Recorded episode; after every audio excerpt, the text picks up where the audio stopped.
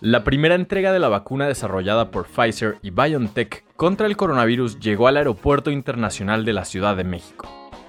Alrededor de las 9.02 de la mañana del 23 de diciembre llegó la primera entrega de 1.417.659 dosis de la vacuna desarrollada por Pfizer y BioNTech a México en un vuelo desde Bélgica y que tuvo escala en Cincinnati, Estados Unidos. Este lote y los que vengan quedarán a resguardo de las Fuerzas Armadas que se encargarán también de su distribución. Para el traslado de este lote, Lisette de la Torre García, directora de Asuntos Corporativos y Health and Value de Pfizer México, explicó que se usaron contenedores térmicos especiales en condiciones de frío extremo con hielo seco. Cada contenedor tiene chips y sensores térmicos para monitorear la temperatura, además de contar con geolocalización en tiempo real.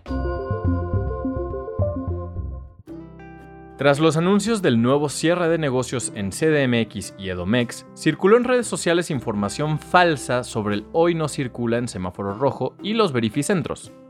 Desde el sábado 19 de diciembre volvieron a cerrar todos aquellos comercios considerados no esenciales debido a la pandemia por COVID-19. Un anuncio oficial del gobierno de la Ciudad de México sobre las nuevas medidas aclara que los verificentros son un servicio esencial, por tal motivo, permanecerán abiertos y estarán atendiendo a los vehículos correspondientes al bimestre noviembre-diciembre y que tienen terminación 9 o 0 y color azul del holograma. La lista de comercios esenciales también incluye hospitales, farmacias, mercados y supermercados, panaderías, centros de abasto, tiendas de autoservicio, servicios de mensajería, hoteles, entre otros. En total son 47 giros comerciales y de servicios que pueden seguir operando con la responsabilidad de cumplir las medidas sanitarias que incluyen distanciamiento social y el uso de cubrebocas, entre otras medidas. Suspenden carriles reversibles en circuito interior por fin de año. Debido a que hay menos tránsito durante fin de año, decidieron suspender carriles reversibles en circuito interior un par de semanas. Los carriles reversibles van de la raza a Leibniz y de Alfredo Reyes a Benjamin Franklin, de Marina Nacional a la raza respectivamente. Estos carriles volverán el lunes 4 de enero en los horarios habituales, es decir, de lunes a viernes de 7 a 9 de la mañana y de 17 a 20 horas. En enero de 2021 también veremos finalizadas las obras en circuito interior, las cuales tienen por objetivo incrementar un carril en ambos sentidos a fin de que sean tres por cada lado. Este 2020 se nos fueron varios nombres importantes de la industria de la música y el entretenimiento. Sin embargo, quizá la partida que más nos sorprendió fue la de Chadwick Boseman, Black Panther, quien falleció a los 43 años después de una larga lucha contra el cáncer. El actor luchó en silencio desde 2016 cuando le diagnosticaron cáncer de colon.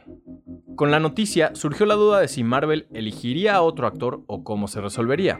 Finalmente, hace unos días durante el Disney Investor Day, se reveló que no hay planes para algún actor que reemplace a Boseman como Chala o Black Panther, al mismo tiempo que dijeron que la producción de la segunda entrega arrancará en julio de 2021. Y ahora han surgido algunos rumores en redes sociales de que Lupita Nyong, quien interpretó a Nakia en la primera cinta, podría tomar el lugar como la nueva líder de Wakanda tomando la idea de que no se va a reemplazar a Black Panther, sino que se asumirá el puesto de líder de Wakanda, también sería posible que Mbaku, interpretado por Winston Duke, tuviera oportunidad de participar. Todo esto se queda en meras suposiciones y deseos de la audiencia. Apple lanzaría su primer vehículo autónomo en 2024 para competir contra Google, Tesla y Amazon. Un reporte de Reuters revela que el primer vehículo de Apple llegará en 2024 junto con su sistema de conducción autónoma, lo que significa que este vehículo se manejará solo y podría ser utilizado también como transporte privado para los usuarios de las grandes ciudades. El reporte indica que sería un vehículo eléctrico cuya batería tendría una solución innovadora, aunque no se revelan muchos detalles que argumenten dicho adjetivo. Tampoco quedó muy claro si este vehículo será para pasajeros o más enfocado en el uso personal, es decir, un rival directo de Tesla y no de los taxis de Google. Reuters revela que la producción está planeada para 2024, pero podría retrasarse hasta 2025 por la pandemia. Sin embargo, también existe la posibilidad de que la compañía redoble esfuerzos para que este vehículo salga al mercado antes de lo previsto. El volcán Kilauea de Hawái entró en erupción. Por si hacía falta algo para terminar con este 2020, el Servicio Geológico de Estados Unidos dio a conocer que el cráter Halema-Umau en el volcán Kilauea, dentro de un área cerrada del Parque Nacional de los Volcanes de Hawái, entró en erupción alrededor de las 21:30 horas del pasado 20 de diciembre. Por otra parte, el Servicio Nacional de Meteorología emitió un aviso para Honolulu, ciudad ubicada en Hawái, advirtiendo que caerían cenizas del volcán Kilauea. Además agregaron que una exposición excesiva a la ceniza volcánica puede provocar irritación ocular y respiratoria. En el año 2018, el Kilauea también entró en erupción, destruyendo más de 700 viviendas y derramando una gran cantidad de lava, lo suficiente como para llenar 320.000 piscinas olímpicas. Esta información fue traída a ti mediante nuestros partners Chilango, Sopitas.com y 10.